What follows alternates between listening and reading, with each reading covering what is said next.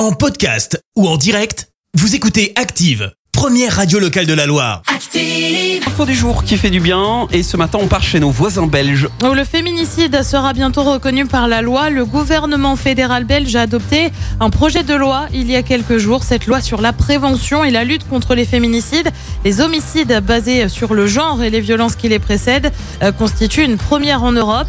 Elle permettra de définir officiellement le féminicide et de collecter des données statistiques pour les recenser. Le texte prévoit également de former les policiers et les magistrats sur le sujet.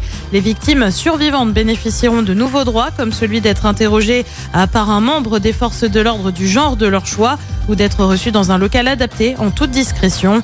En France, le terme féminicide n'existe pas juridiquement. Il n'est pas inscrit dans le code pénal. Merci, vous avez écouté Active Radio, la première radio locale de la Loire. Active.